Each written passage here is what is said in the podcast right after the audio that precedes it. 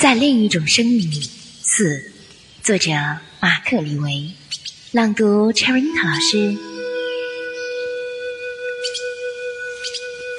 告诉他，在世界上的某个角落，在一个远离你们、远离时代的地方，我漫步在相同的街道上，和你在同一张桌边大笑。路边的碎石依然还在。他，们中的每一块都永远记录着我们的故事。